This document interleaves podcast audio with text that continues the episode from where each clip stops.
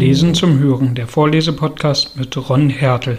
Kapitel 8 So lebte ich nun in der größten Zufriedenheit, meine Seele fand ihre Ruhe in der gänzlichen Ergebung in Gottes Willen, und ich überließ mich unbedingt den Fügungen seiner Vorsehung. Das war besser als menschlicher Umgang für mich, und so oft ich anfing, die Entbehrung eines Gesprächs zu beklagen, fragte ich mich alsbald, ob nicht der Verkehr mit meinen eigenen Gedanken und sozusagen mit Gottes selbst dem größten Vergnügen, das menschliche Gesellschaft gewähren kann, vorzuziehen sei. Im Übrigen wusste ich nicht, dass in den nächstfolgenden fünf Jahren irgendetwas Außergewöhnliches vorgefallen wäre. Ich lebte in derselben Weise, in gleicher Lage und an demselben Ort wie bisher fort abgesehen von der jährlich wiederkehrenden Arbeit des Anbauens von Gerste und Reis und des Zubereitens der Rosinen, von welchen ich mir immer genug Vorräte hielt, um für ein Jahr im Voraus versorgt zu sein, und abgesehen von dem täglichen Ausgang mit meiner Flinte bestand meine Beschäftigung hauptsächlich in dem Bau eines zweiten Kanus. Endlich hatte ich denn auch eins fertiggebracht Nachdem ich einen sechs Fuß breiten und vier Fuß tiefen Kanal gegraben, gelang es auch, dasselbe fast eine halbe Meile weit den Fluss hinabzuschaffen. Jenes erste, welches so unvernünftig groß geworden war, weil ich nicht gehörig vorher überlegt hatte, wie es von der Stelle bewegen sollte, und von dem ich endlich eingesehen, dass ich es weder an das Wasser noch das Wasser zu ihm bringen konnte, hatte ich liegen lassen müssen wo es lag, als eine Mahnung für mich, ein andermal klüger zu sein. Das war ich denn auch das zweite Mal wirklich gewesen, wenn ich auch keinen ganz passenden Baum hatte finden können und keine dem Wasser näher gelegene Stelle als eine beinahe eine halbe Meile davon entfernte. So hatte ich doch bald gesehen, dass es diesmal gelingen würde und dass ich das Unternehmen nicht wieder aufzugeben brauchte. Obgleich ich fast zwei Jahre darauf verwendete, ließ ich mich doch keine Mühe verdrießen, in der Hoffnung, endlich ein Boot zu haben, in dem ich mich auf die See begeben könnte. Als jedoch meine kleine Pirogue fertig war, fand sich, dass ihre Größe durchaus nicht genügte, um die Absicht, die mir beim Bau der ersten vorgeschwebt hatte, damit auszuführen. Ich meine die Fahrt nach dem Festlande. Der Meeresarm, der mich von diesem trennte, war über 40 Meilen breit. Daher machte die Kleinheit des Fahrzeuges diesen Plan unmöglich, und ich dachte nicht weiter daran. Da ich das Boot aber nun einmal hatte, nahm ich mir vor, darin eine Fahrt um die Insel zu unternehmen. Denn als ich früher zu Lande, wie ich es beschrieben habe, auf der anderen Seite derselben gewesen war, hatten mir die bei dieser Gelegenheit gemachten Entdeckungen die größte Lust erweckt, auch noch weitere Teile der Küste kennenzulernen. Deshalb beschäftigte mich jetzt, wo ich mich im Besitze eines Bootes sah, kein anderer Gedanke als eine Segelfahrt, um die Insel anzustellen. Zu diesem Zwecke und um es an keiner Vorsicht und Überlegung fehlen zu lassen, errichtete ich einen kleinen Mast in meinem Boote und befestigte daran ein Segel, das ich aus einem der alten Schiffssegel angefertigt hatte, von denen ich einen großen Vorrat aufbewahrte. Als Mast und Segel angebracht waren, probierte ich das Boot und fand, dass es vortrefflich segelte. Dann brachte ich kleine Kästen oder Abschläge an beiden Enden des Fahrzeugs an, um notwendige Gerätschaften, Lebensmittel, Schießbedarf usw. So darin trocken zu halten und vor dem Regen und dem Wellenschaum zu schützen. Ferner schnitt ich eine schmale, lange Höhlung in die innere Seite des Bootes, wo hinein ich meine Flinte legen konnte und versah sie mit einer Klappe, um das Gewehr vor der Nässe zu bewahren. Am unteren Ende meines Fahrzeuges befestigte ich hierauf meinen Sonnenschirm auf dieselbe Weise wie den Mast, damit er über meinem Kopfe ausgespannt gleich einem Zelt die Sonnenhitze von mir abhalten sollte. Zunächst machte ich hin und wieder einen kleinen Ausflug in die See, wagte mich aber niemals weiter hinaus und entfernte mich auch nicht sehr von der Flussmündung. Endlich aber beschloss ich, begierig den Umfang meines Reiches kennenzulernen, die Umsegelung zu unternehmen. Demgemäß verproviantierte ich mein Fahrzeug für die Reise mit zwei Dutzend meiner Brote oder richtiger gesagt Gerstenkuchen mit einem Topfe voller gerösteter Reiskörner, von denen ich häufig zu essen pflegte, ferner mit einer kleinen Flasche Rum und der Hälfte einer erlegten Ziege.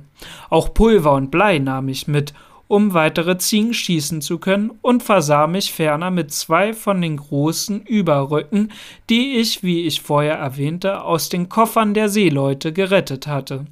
Auf einem davon wollte ich liegen, mit dem anderen gedachte ich mich des Nachts zuzudecken. Es war am 6. November im zehnten Jahre meiner Herrschaft oder, wenn man will, meiner Gefangenschaft, als ich diese Reise antrat. Dieselbe dehnte sich viel länger aus, als ich erwartet hatte. Denn obgleich die Insel selbst nicht sehr groß war, entdeckte ich auf der östlichen Seite angekommen eine lange Felsenkette, die sich ungefähr zwei Seemeilen weit in das Meer erstreckte und teils über, teils unter dem Wasser fortlief, an deren Ende eine Sandbank ebenfalls eine halbe Meile lang trocken zutage lag, so dass ich mich genötigt sah, diese Landspitze in einem weiten Umweg zu umschiffen. Anfangs, als ich diese Entdeckung machte, war ich schon im Begriff, die Unternehmung aufzugeben, da ich nicht wusste, wie weit ich genötigt sein würde, in die See hinauszufahren und ebenso wenig, wie ich zurückkommen sollte. Ich ging deshalb vorläufig vor Anker denn auch eine Art von Anker hatte ich mir aus einem zerbrochenen Bootshaken, den ich vom Schiffe mitgebracht, verfertigt. Nachdem ich das Boot so befestigt hatte, nahm ich die Flinte, begab mich ans Land und erstieg einen Hügel, von dem ich eine Übersicht über jene Landzunge zu haben glaubte. Wirklich ermaß ich von dort ihre ganze Ausdehnung und beschloss nun, die Umfahrt zu wagen. Von dem Hügel, auf dem ich stand, erblickte ich eine starke und wahrhaft reißende Strömung, die von Westen nach Osten verlief und ganz nah an jene Landspitze herankam. Ich achtete umso mehr darauf, als ich Gefahr davon befürchtete. Denn wenn ich in die Strömung geriet, konnte ich durch ihre Gewalt in die See hinausgetrieben werden und vielleicht nicht imstande sein, die Insel wieder zu gewinnen. In der Tat glaubte ich, dass wäre ich nicht vorher auf den Hügel gestiegen, es so gekommen sein würde. Denn eine gleiche Strömung ging auf der anderen Seite der Insel nur weiter vom Ufer entfernt und ferner befand sich dicht an der Küste ein starker Strudel, so dass ich, wenn ich auch die Strömung vermieden hätte, unfehlbar in jenen geraten wäre. Dort lag ich nun zwei Tage lang. Der Wind blies ziemlich frisch aus Ost-Südost, und da das gerade die der Strömung entgegenlaufende Richtung war, verursachte er eine starke Brandung gegen die Spitze. Es schien mir deshalb gefährlich, mich zu nah an der Küste zu halten, teils wegen der Brandung, teils, wenn ich mich zu weit davon entfernte, wegen der Strömung. Am Morgen des dritten Tages war das Meer ruhig. Der Wind hatte sich über Nacht gelegt, und so wagte ich mich denn hinaus. Aber wiederum sollte ich ein warnendes Beispiel für unbesonnene und unwissende Seefahrer werden. Denn kaum war ich an der Spitze angelangt und nicht um eines Bootes Länge von der Küste entfernt, als ich mich auch schon in sehr tiefem Wasser und in einer so reißenden Strömung wie an einem Mühlwehr befand.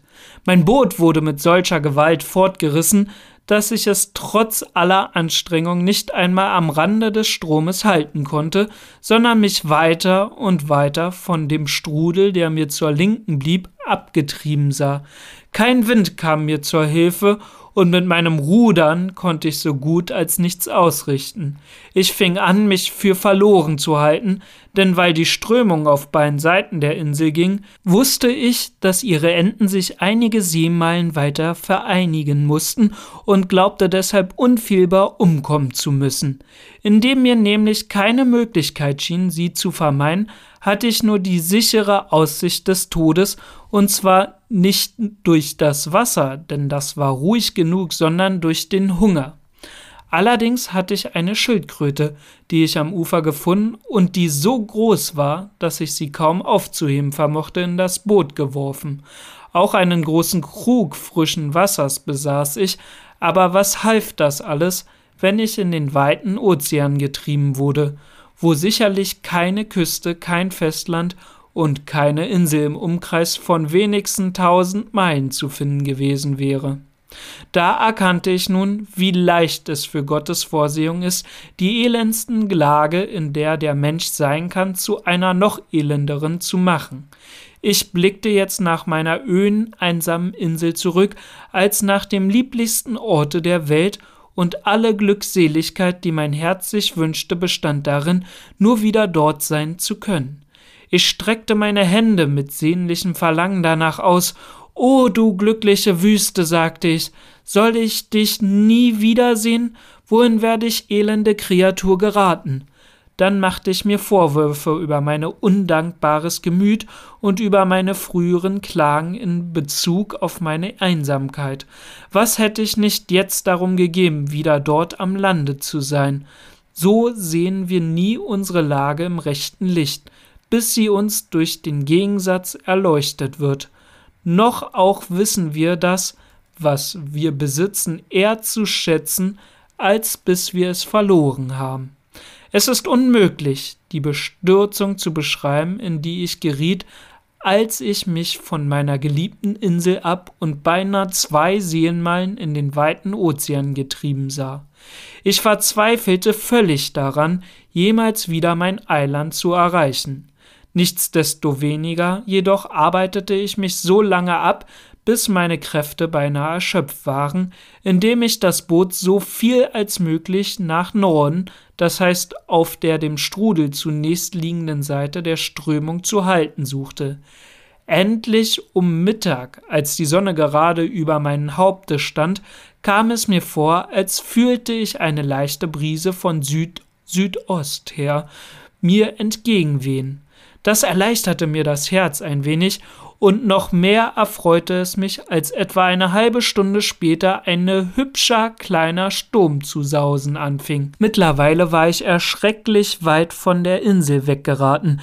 Wäre nur die kleinste Wolke oder ein leichter Nebel mir in den Weg gekommen, so hätte auf meine eine ganz unerwartete Weise um mich geschehen sein müssen, denn ich hatte keinen Kompass an Bord und würde daher nicht gewusst haben, wie ich nach der Insel zusteuern sollte, sobald sie mir nur ein einziges Mal aus dem Gesicht entschwunden wäre.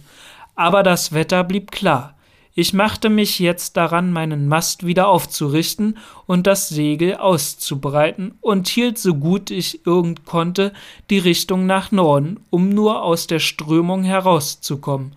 Kaum hatte ich Segel und Mast in Ordnung und kaum fing das Boot an langsam dahin zu gleiten, als ich an der Klarheit des Wassers bemerkte, dass eine Veränderung der Strömung in der Nähe sein müsse.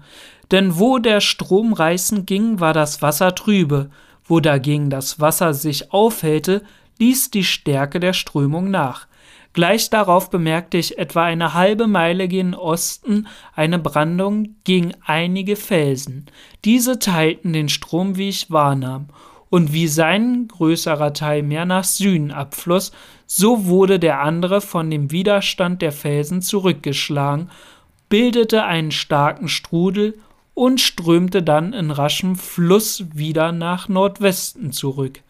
Nur wer es weiß, was es heißt, wenn einem, der schon auf der Leiter steht, ein Aufschub der Exekution verkündet wird, oder wie einem zumute ist, der Räuberhände, die ihm eben den Gar ausmachen wollen, entrinnt oder wer sonst hier in einer ähnlichen Lage gewesen ist, kann sich einen Begriff von der freudigen Überraschung machen, die ich jetzt erfuhr, und wie froh ich war, mein Boot in diesen Strudel leiten zu können. Da der Wind auch stärker zu wehen begann, breitete ich fröhlich meine Segel gegen ihn aus und lief lustig vor der Brise dahin, von dem starken Strom getragen. Der Strudel brachte mich noch ungefähr eine Seemeile auf meinem Rückwege weiter, direkt nach der Insel hin. Jedoch etwa zwei Meilen nördlich von der Strömung, die mich vorher abgetrieben hatte,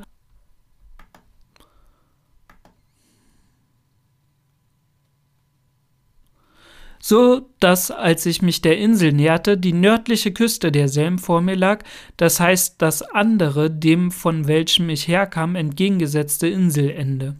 Ich legte etwas mehr als eine Seemeile mit Hilfe des Strudels zurück und bemerkte dann, dass er aufhörte und mir nicht weiter dienen konnte. Jetzt aber befand ich mich zwischen den beiden anderen großen Strömungen, der südlichen, die mich vom Lande abgetrieben hatte, und der nördlichen, die ungefähr eine Seemeile weiter auf der anderen Seite floss. Hier in der Mitte, im Schutze der Insel, fand ich das Wasser ganz still und nach keiner Seite fließend.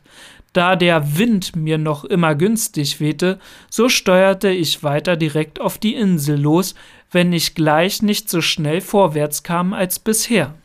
Etwa um vier Uhr nachmittags, als ich nur noch ungefähr eine Seemeile vom Lande entfernt war, entdeckte ich, dass die Felsspitze, die durch ihren südlichen Vorsprung, an dem sich die Strömung brach, mein Missgeschick herbeigeführt hatte, noch einen zweiten Strudel nach Norden bildete. Ich fand denselben sehr stark, aber er floss nicht gerade in derselben Richtung, in der mein Kurs ging, nämlich nach Westen, sondern er strömte fast direkt nach Norden. Da sich aber ein frischer Wind erhoben hatte, segelte ich über den Strudel weg auf Nordwest haltend und kam in Zeit von einer Stunde der Insel bis auf etwa eine Meile nahe, wo ich nun im ruhigen Wasser sehr bald landen konnte. Am Ufer angekommen, fiel ich auf die Knie nieder und dankte Gott für meine Errettung. Nun gab ich jenen Gedanken an eine Entrinnenen in meinem Boote auf. Ich stärkte mich mit den Nahrungsmitteln, die ich bei mir führte, brachte mein Boot ganz nah am Ufer in eine kleine Bucht, die ich dort entdeckt hatte, unter einigen Bäumen in Sicherheit und legte mich hierauf zum Schlafen nieder, denn ich war begreiflicherweise äußerst erschöpft von den Anstrengungen dieser Reise. Jetzt geriet ich in nicht geringen Verlegenheit durch die Erwägung, welchen Rückweg ich meinem Boot einschlagen sollte. Ich war in zu großer Gefahr gewesen und wusste zu gut, was es damit auf sich habe, um daran zu denken, den Weg, den ich gekommen war, auch wieder zurückzunehmen. Wie es auf der anderen Seite, ich meine an der Westküste aussah, wusste ich nicht, hatte auch keine Lust, noch einmal solche Abenteuer zu bestehen. Daher beschloss ich, in westlicher Richtung an der Küste entlang zu fahren und zu sehen, ob ich nicht irgendwo eine Bucht finde, wo ich meine Pirogue in Sicherheit ankern und von wo ich sie später wieder abholen könnte, wenn ich ihrer bedürfte. Nach einer Fahrt von ungefähr drei Meilen längs der Küste kam ich denn auch an einer vorzüglichen Einfahrt, die anfangs etwa eine Meile breit war, weiter ins Land hinein, aber sich verengte, bis sie in einen ganz kleinen Fluss oder Bach auslief. Dort bildete sie einen sehr bequemen Hafen, und mein Boot lag darin wie in einem eigens zu diesem Zweck gebauten Dock. Nachdem ich angelegt und mein Fahrzeug ganz sicher befestigt hatte, ging ich ans Land, um mich umzusehen und auszuspähen, wo ich mich befände. Hier bemerkte ich bald, dass ich nur ganz wenig über die Gegend hinausgelangt war, die ich schon früher bei Gelegenheit meiner Fußreise nach dieser Küste berührt hatte. Daher nahm ich weiter nichts aus meinem Boote mit als die Flinte und den Sonnenschirm, denn es war furchtbar heiß und trat meine Wanderung an. Diese stach sehr angenehm von der Reise, die ich soeben beendigt hatte, ab. Am Abend erreichte ich meine alte Hütte, wo ich alles so vorfand, wie ich es verlassen. Ich hielt nämlich in derselben immer gute Ordnung, weil ich sie, wie ich schon erwähnt, als meinen Landsitz betrachtete. Nachdem ich über den Zaun gestiegen, legte ich mich in den Schatten nieder um meine mühen Glieder auszuruhen, und schlief ein.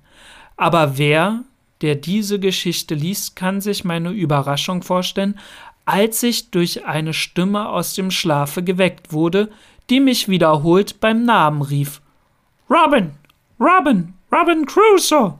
Armer Robin Crusoe, wo bist du, Robin Crusoe? Wo bist du? Wo bist du gewesen? Zuerst, da ich wegen meiner großen Ermüdung vom Rudern am Vormittag und von dem weiten Wege am Nachmittag sehr fest geschlafen, wurde ich nicht gleich war ganz wach, sondern glaubte zwischen Schlafen und Wachen nur zu träumen. Dass jemand mit mir spreche, als aber die Stimme fortfuhr, immer fort Robin Crusoe, Robin Crusoe zu wiederholen, erwachte ich endlich völlig und war anfangs nicht wenig erschreckt, so dass ich in äußerster Bestürzung in die Höhe fuhr. Jedoch, sobald ich die Augen aufgeschlagen hatte, erblickte ich auch schon meinen Paul auf der Hecke sitzend und wusste nun sofort, dass er es gewesen war, der mich angerufen hatte. Gerade in solchen traurigen, fragenden Ausrufen pflegte ich zu ihm zu sprechen und sie ihm zu lehren. Er hatte sie auch so vollkommen gelernt, dass er oft auf meinem Finger sitzend und seinem Schnabel dicht an mein Gesicht gelegt ausrief Armer Robin Crusoe, wo bist du? Wo bist du gewesen? Wie kommst du hierher? und dergleichen mehr, was ich ihm beigebracht hatte.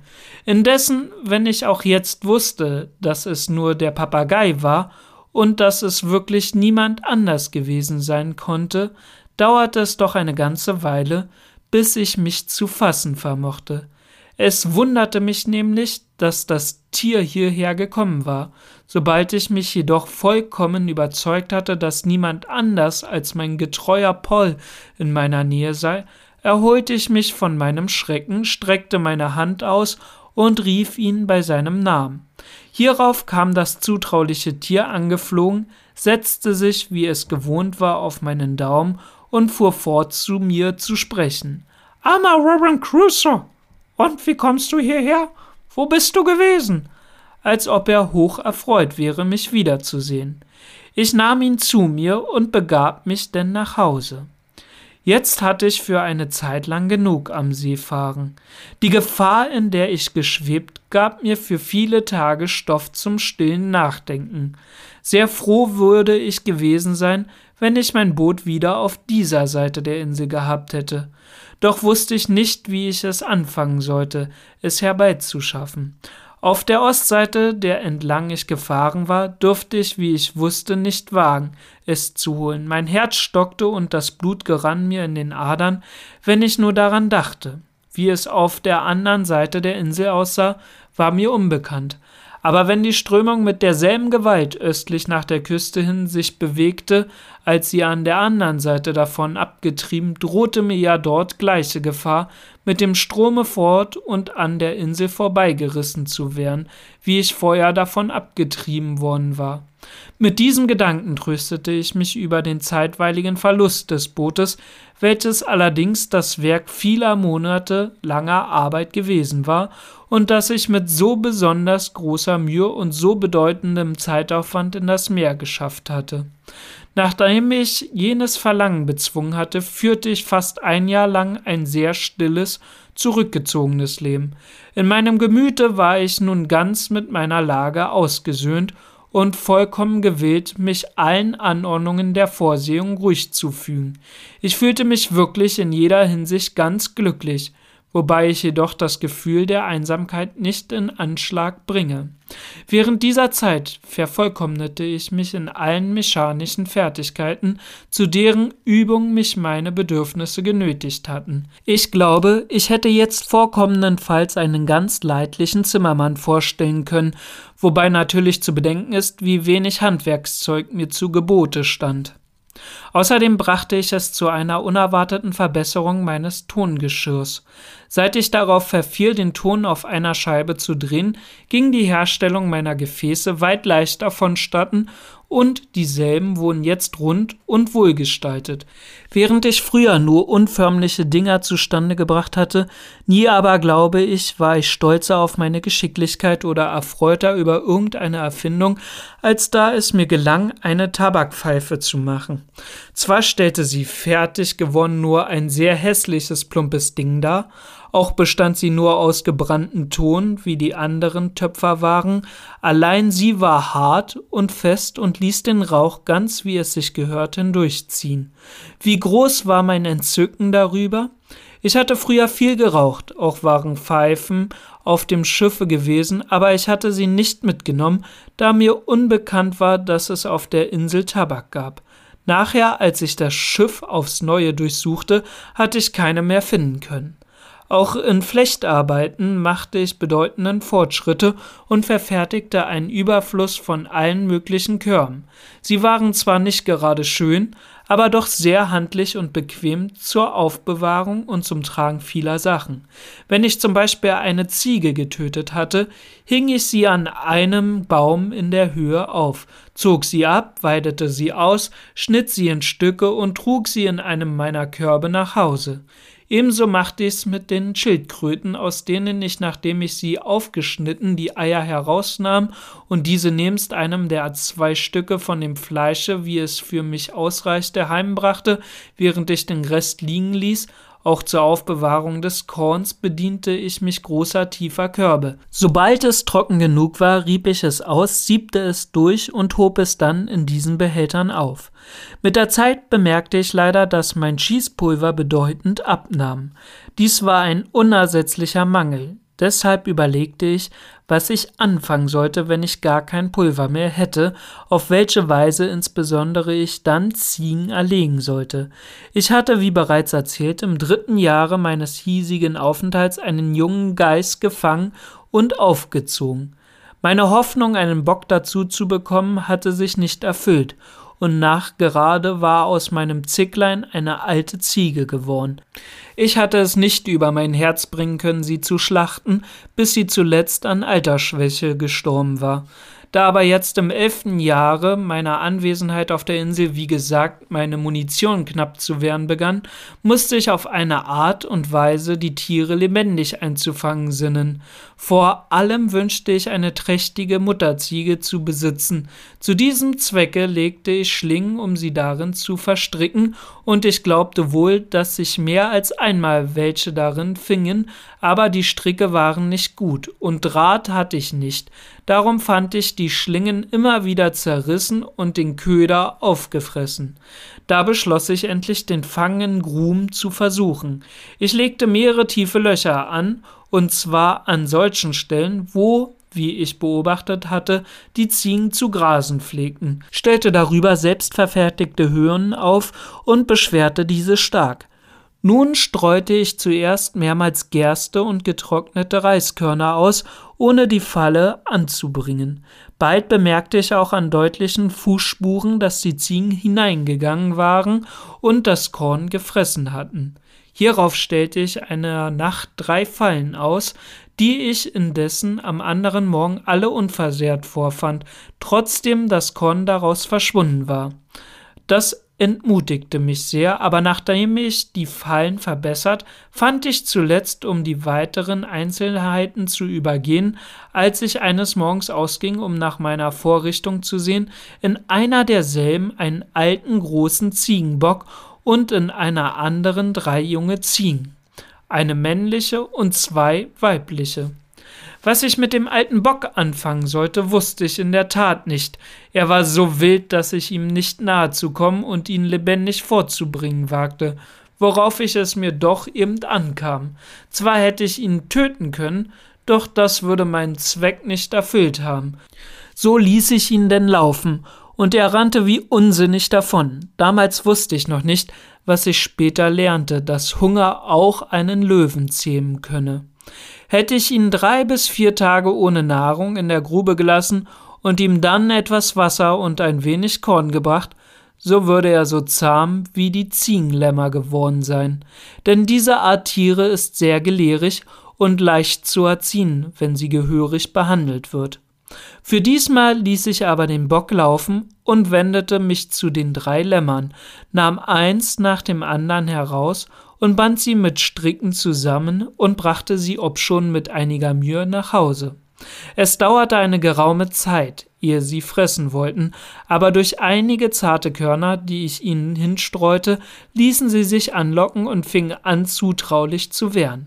Ich sah jetzt ein, dass, wenn ich mich für den Fall, dass mein Schießbedarf aufgebraucht sei, mit Ziegenfleisch versorgen wollte, das einzige Mittel sein würde, einige Ziegen aufzuziehen und zu zähmen und sie mit der Zeit wie eine Herde Schafe auf meinem Hofe zu halten. Gleich darauf fiel mir jedoch ein, dass ich dann die Zahmen von den Villen absperren müsste, da sie ja außerdem beim Heranwachsen immer wieder wild werden würden.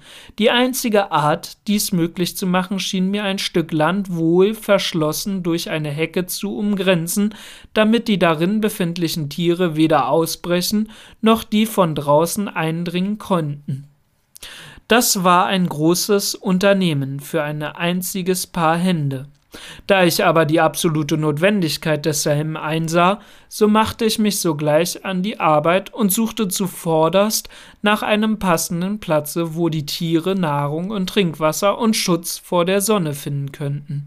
Wer sich auf dergleichen Dinge versteht, wird mich für sehr unvernünftig halten, wenn er hört, wie ich die Sache angriff.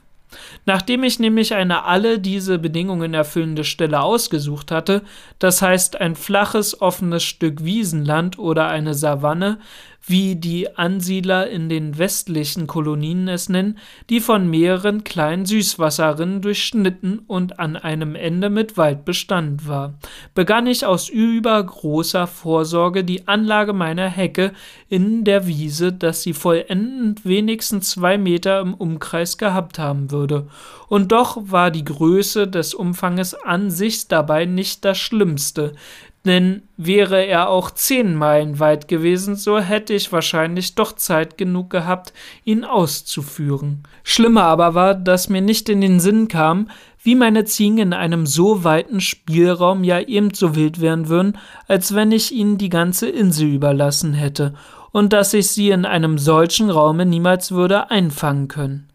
Die Hecke war bereits angefangen und ich glaubte schon etwa 50 Schritte lang ausgeführt, als mir das Bedenken zuerst einfiel. Ich hielt sogleich mit dem Arbeiten inne und beschloss vorläufig nur ein Stück Land von ungefähr 150 Ellen Länge und 100 Ellen Breite einzuschließen. Dies war ganz ausreichend für so viele Ziegen, als ich vernünftigerweise fürs erste zu haben erwarten konnte, und wenn meine Herde zunahm, konnte ich ja immer noch mehr Bodenfläche in die Umfassung hineinziehen. An dies einigermaßen verständige Unternehmen machte ich mich nun mit gutem Mute. Es dauerte etwa drei Monate, bis das erste Stück fertig umzäunt war. Bis dahin pflöckte ich die drei Lämmer an den besten Weidestellen an und ließ sie, um sie zahm zu machen, in möglichster Nähe von mir grasen. Zuweilen brachte ich ihnen einige Gerstenähren oder eine Handvoll Reis und ließ sie aus meiner Hand fressen, so dass, als die Einfassung fertig war und ich die Lämmer losband, sie mir auf dem Fuße folgten und nach einer Handvoll Korn hinter mir herblökten. Meine Einrichtung erfüllte ihren Zweck vollständig, und in etwa anderthalb Jahren hatte ich eine Herde von zwölf Ziegen, einschließlich der Lämmer. Nach weiteren zwei Jahren waren es 43 geworden, abgesehen von denen, die ich während dieser Zeit getötet und zu meiner Nahrung verwendet hatte. Nach und nach legte ich fünf solcher eingezäunter Weideplätze an, in denen ich kleine Abteilungen anbrachte, um die Tiere, die ich gerade gebrauchen wollte, hineinzutreiben. Die einzelnen Plätze brachte ich durch Gittertüren miteinander in Verbindung. Jetzt konnte ich nicht nur Ziegenfleisch, so viel ich immer essen mochte, haben, sondern obendrein Milch, und das war etwas, was ich im Anfange nicht einmal für möglich gehalten hatte, da gewährte es mir eine umso angenehmere Überraschung. Ich richtete jetzt eine förmliche Milchwirtschaft ein, denn ich gewann zuweilen vier bis acht Quart Milch an einem Tage. Die Natur lehrt jedes Geschöpf von der Nahrung, die sie ihm gibt, Gebrauch zu machen. So lernte auch ich, die nie eine Kuh, viel weniger eine Ziege gemolken oder die Bereitung von Butter und Käse mit angesehen hatte, wenn auch erst nach vielen missglückten Versuchen mit Leichtigkeit sehr gute Butter und Käse zu bereiten. Von nun an fehlte es mir daran nie mehr. Wie gnädig ist doch unser Gott gegen seine Geschöpfe auch in den Lebenslagen, wo sie mitten ins Verderben geraten zu sein scheinen. Wie kann er die bittersten Verhängnisse versüßen und uns Ursache geben, ihn für Kerker und Gefängnis zu preisen? Welch ein reichlicher Tisch war hier in der Wüste für mich gedeckt, wo ich anfangs nichts als den Hungertod vor mir gesehen hatte.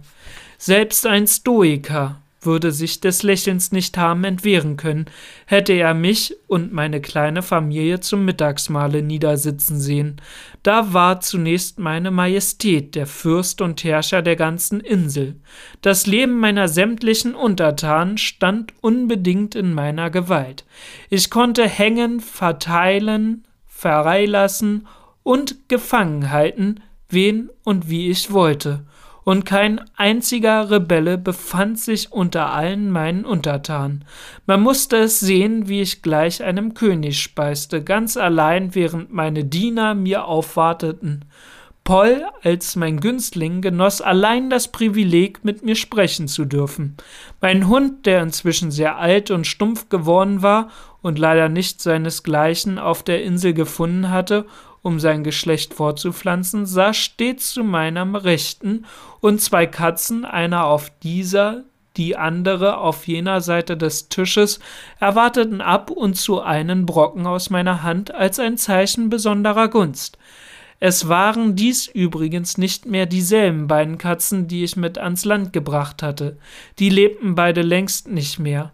Und ich hatte sie eigenhändig in der Nähe meiner Wohnung begraben.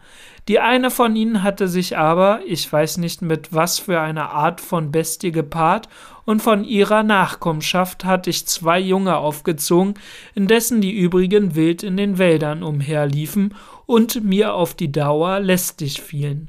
Oftmals nämlich kamen sie in mein Haus und plünderten mich, bis ich mich endlich genötigt sah, sie zu erschießen. Erst nachdem ich eine ganze Menge getötet hatte, ließen sie mich endlich in Ruhe.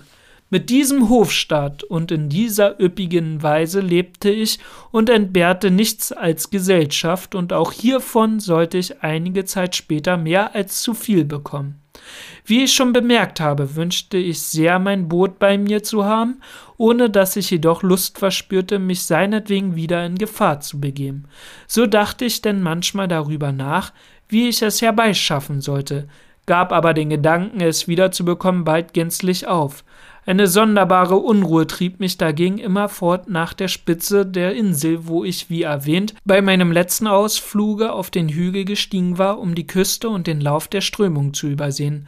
Das Verlangen, wieder dort zu sein, nahm alle Tage zu, bis ich endlich beschloss, die Reise dahin zu Lande zu machen, und zwar immer der Küste entlang. So begab ich mich denn abermals auf die Wanderschaft. Hätte mich auf dieser irgendein Landsmann von mir sehen können, er würde sich entweder vor mir entsetzt oder ein großes Gelächter aufgeschlagen haben.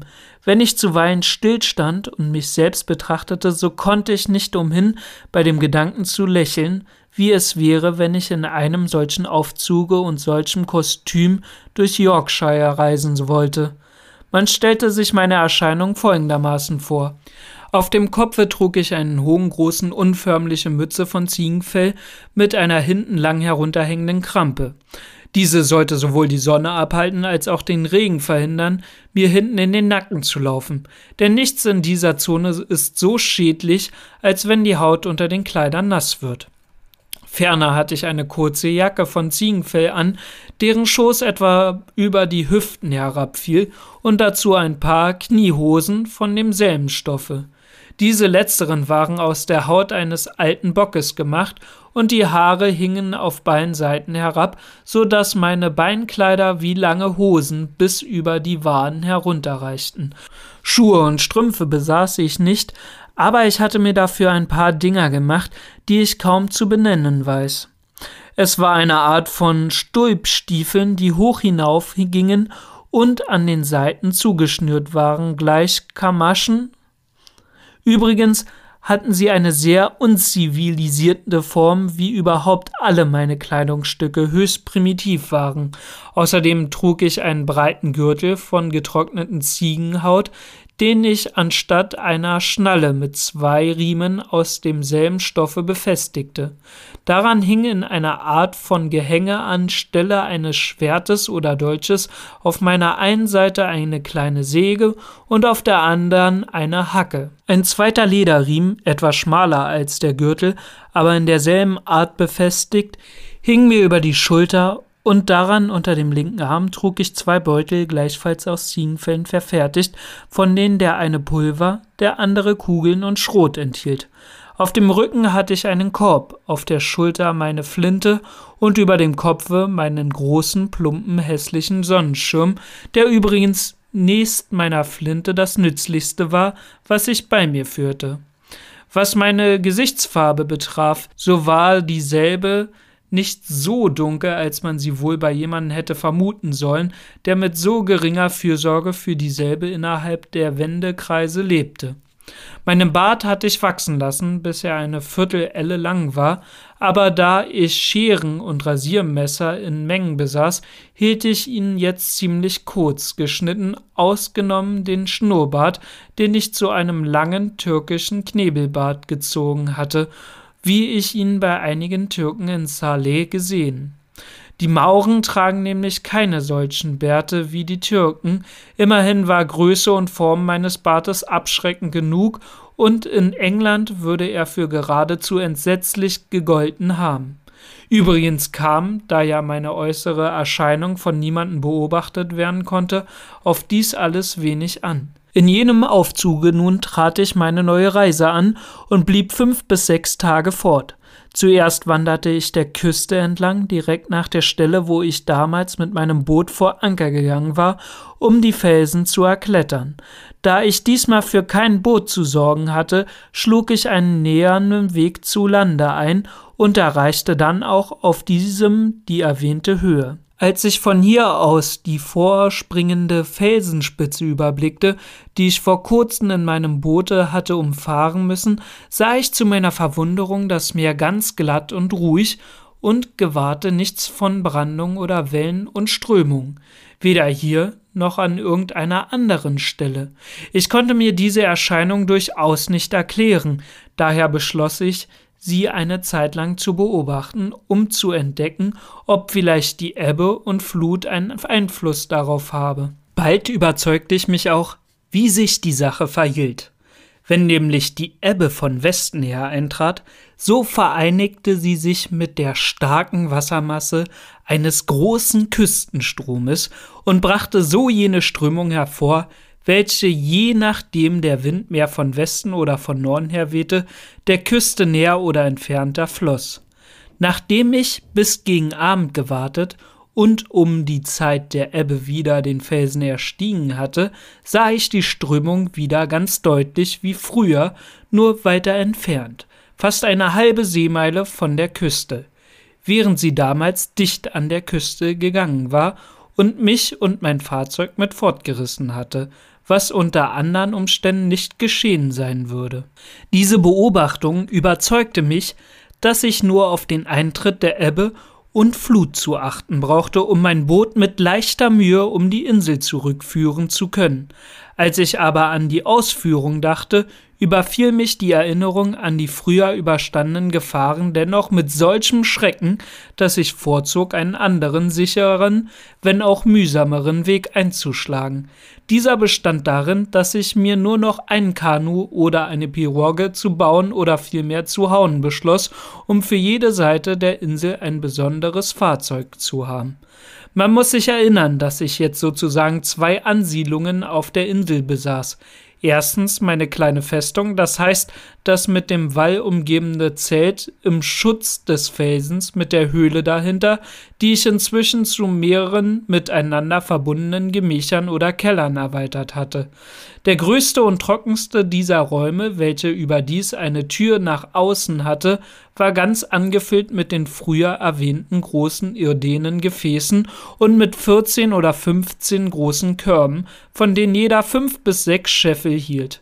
In diesen bewahrte ich meine Vorräte auf, besonders das Korn, teils in den Ähren, die dicht über dem Stroh abgeschnitten waren, teils ausgeriemt, was ich mit den Händen zu bewerkstelligen pflegte. Den sogenannten Wall hatte ich, wie früher erzählt ist, aus lauter langen Reisern und dünnen Stämmen aufgeführt, die aber jetzt alle zu Bäumen angewachsen waren und um diese Zeit bereits eine solche Höhe erreicht und sich so ausgebreitet hatten, dass niemand dahinter eine menschliche Wohnung vermuten konnte. In der Nähe dieser meiner Wohnung, aber etwas weiter landeinwärts und niedriger gelegen waren meine beiden Stücke Ackerland, welche ich stets in der gehörigen Bestellung und Kultur erhielt und die mir alljährlich ihre Ernte lieferten. Als ich mich veranlasst sah, mehr Getreide zu bauen, bediente ich mich dazu des angrenzenden gleich gut geeigneten Terrains. Meine zweite Behausung war der sogenannte Landsitz. Auch dieser hatte sich zu einer ganz hübschen Ansiedlung entwickelt. Zunächst fand sich da die Laube, wie ich sie nannte. Ich erhielt dieselbe immer in gutem Zustand indem ich die umschließende Hecke, an die von innen einer Leiter gelehnt war, stets in gleicher Höhe ließ. Die Bäume, die anfangs nichts als Stöcke gewesen waren, jetzt stark und hoch herangewachsen. Ich beschnitt sie so, dass sie sich ausbreiten und mit ihrem dichten Laube erquickenden Schatten gaben. In der Mitte derselben ließ ich meine aus einem ausgespannten Stück Segeltuch errichtetes Zelt stehen, ohne dass es je der Ausbesserung oder Erneuerung bedurft hätte. Darunter hatte ich mir ein Sofa oder Ruhebett aus den Fellen erlegter Tiere und anderer weicher Gegenstände gemacht und darüber eine Decke, die ich aus unseren Schiffsbetten gerettet, ausgebreitet. Neben dem Ruhebett hatte ich einen dicken Stock als Schutzwaffe stehen. Ich nahm dort mein Quartier, so oft ich Veranlassung fand, mich von meiner eigentlichen Wohnung zu entfernen. Dicht daneben befand sich eine eingezäunten Weideplätze für mein Ziegenvieh. Da es mich unendlich Arbeit gekostet hatte, diese Räume in der beschriebenen Weise zu umschließen, war ich immer ängstlich darauf bedacht, die Umzäunungen in Ordnung zu halten, damit die Ziegen mir nicht entwischten. Niemals ging ich fort, ohne vorher mit vieler Mühe alle Öffnungen der Hecke mit kleinen Stäben so dicht zu verschließen, dass die Umzäunung eher ein Gitter als eine Hecke zu nennen war und man kaum die Hand dazwischen durchstecken konnte. In der nächsten Regenzeit wuchs dieser Reiser alle zusammen und bildeten mit der Zeit eine starke Wand, ja sie wurde fester als ein gewöhnlicher Wall. Dies alles liefert den Beweis, dass ich nicht müßig war und keine Mühe scheute, jegliches, was zu meiner Annehmlichkeit notwendig erschien, herzurichten. Ich sah in meiner Herde zahme Haustiere, die ich so nahe zur Hand hatte, einen lebendigen Vorrat von Fleisch, Milch, Butter und Käse, der für die ganze Dauer meines Aufenthalts auf der Insel und wenn er auch noch 40 Jahre währen sollte, vorhalten würde. Die Erhaltung derselben hing aber wesentlich davon ab, dass ich die Einzäunung möglichst vervollkommnete, damit die Herde stets zusammenblieb. Diesen Zweck erreichte ich denn auch auf die erwähnte Art in dem Maße, dass ich, als die jungen Reiser, die ich so dicht gepflanzt zu wachsen begann, mich genötigt sah, einige davon wieder abzureißen. Hier war es auch, wo die Weintrauben wuchsen, die mir meine Wintervorräte an Rosinen lieferten.